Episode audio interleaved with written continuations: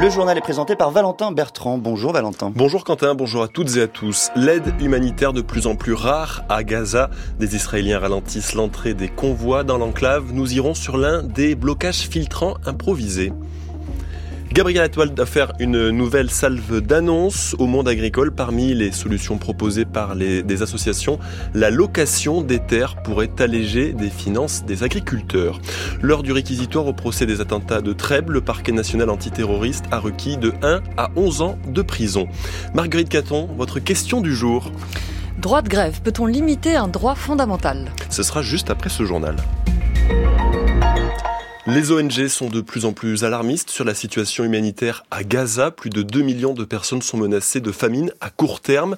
Déjà très rare, l'eau et les denrées alimentaires le sont encore plus aujourd'hui. Hier, le programme alimentaire mondial a suspendu jusqu'à nouvel ordre ses livraisons dans le nord de l'enclave en proie au chaos et à la violence. Plus au sud, les convois sont également ralentis par des militants israéliens persuadés que cette aide est détournée par le Hamas. Notre correspondante Alice Froussard s'est rendue sur un barrage filtrant à Nitsara, à la frontière égyptienne. C'est un terre-plein fait de blocs de béton et de triples couches de barbelés dans un décor aride et poussiéreux à l'extrême sud de l'État hébreu. Sur place, une petite centaine de militants israéliens et une énorme porte grillagée fermée quelques minutes plus tôt sous les applaudissements.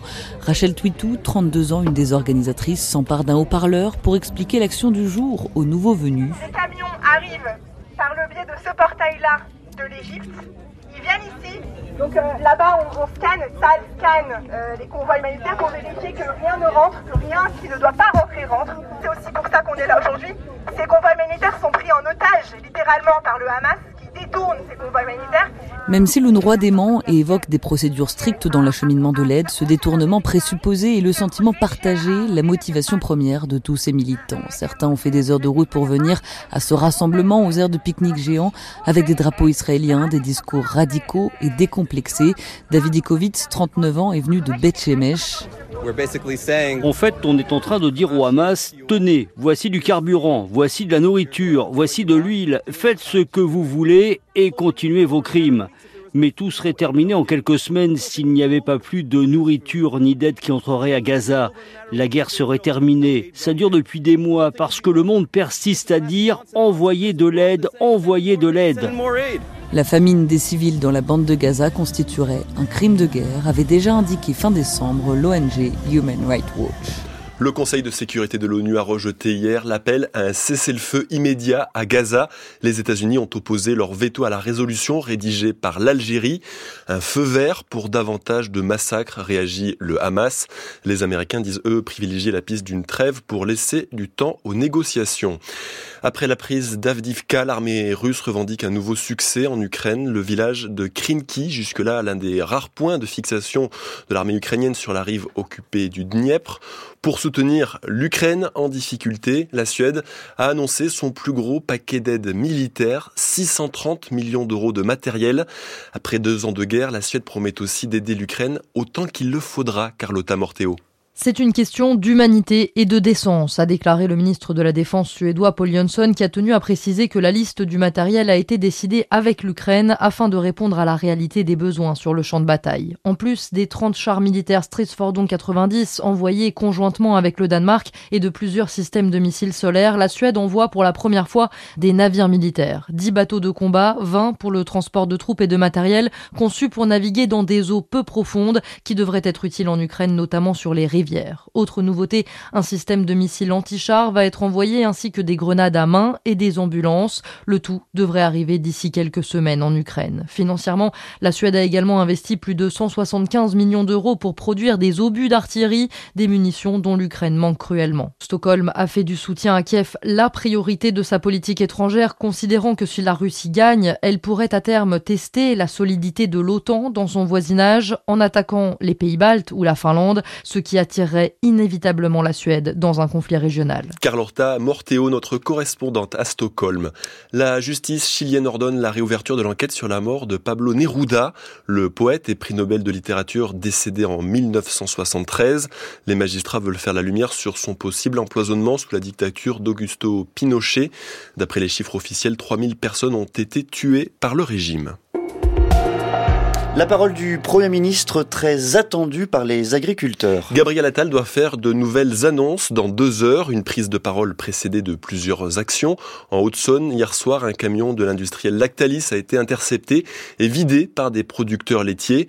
À maintenant trois jours de l'ouverture du Salon de l'agriculture, l'exécutif est attendu sur la régulation des prix.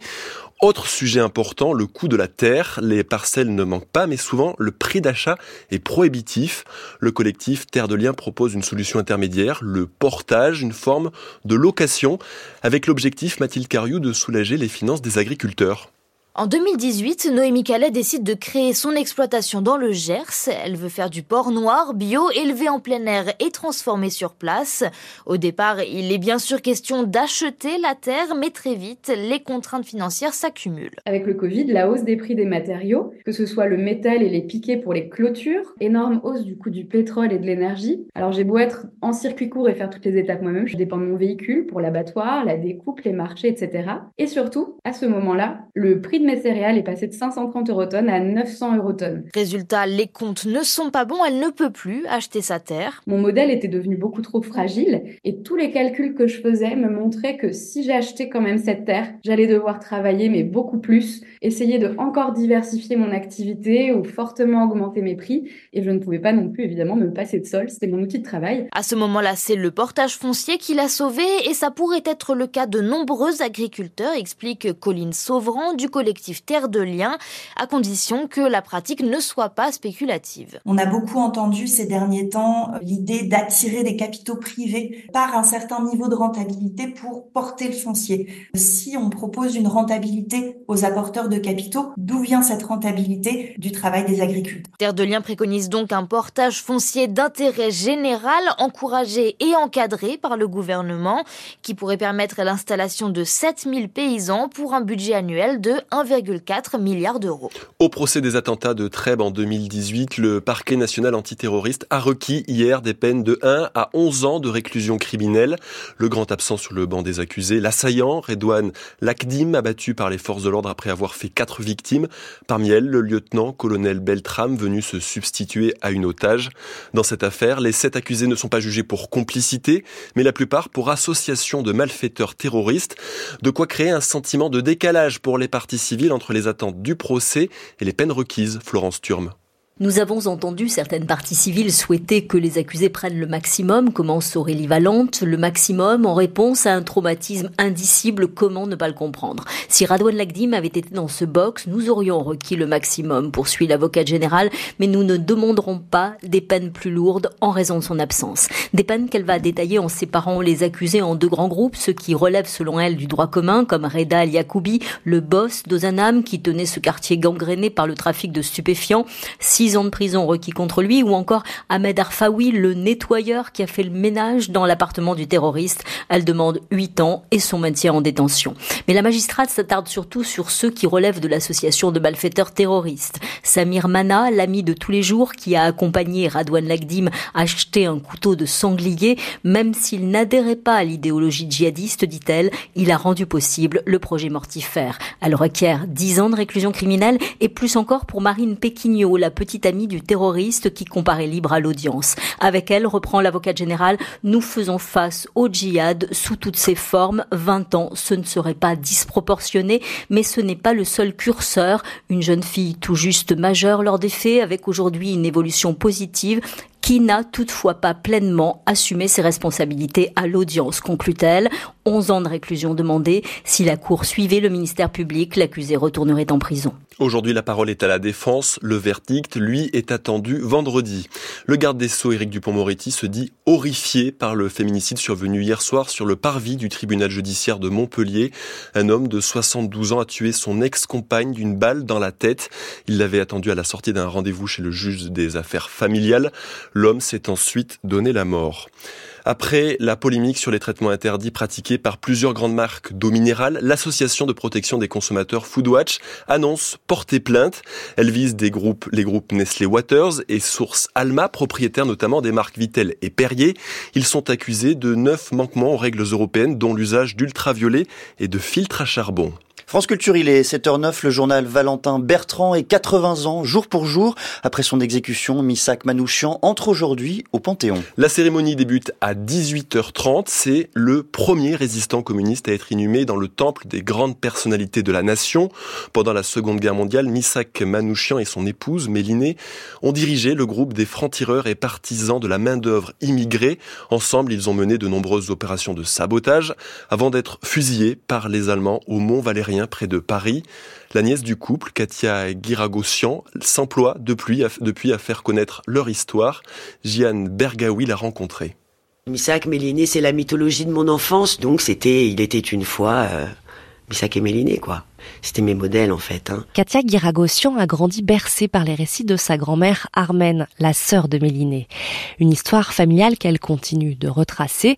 À la recherche de nouvelles archives, elle se rend régulièrement en Arménie. J'ai trouvé des trésors, ça on peut le dire. C'est pas des petites pépites, c'est des trésors. Jusqu'à ce jour de mai 2023 au musée d'art et de littérature d'Erevan. Là, on nous a apporté des cartons dans lesquels se trouvaient des éphémérides et des carnets de Misak.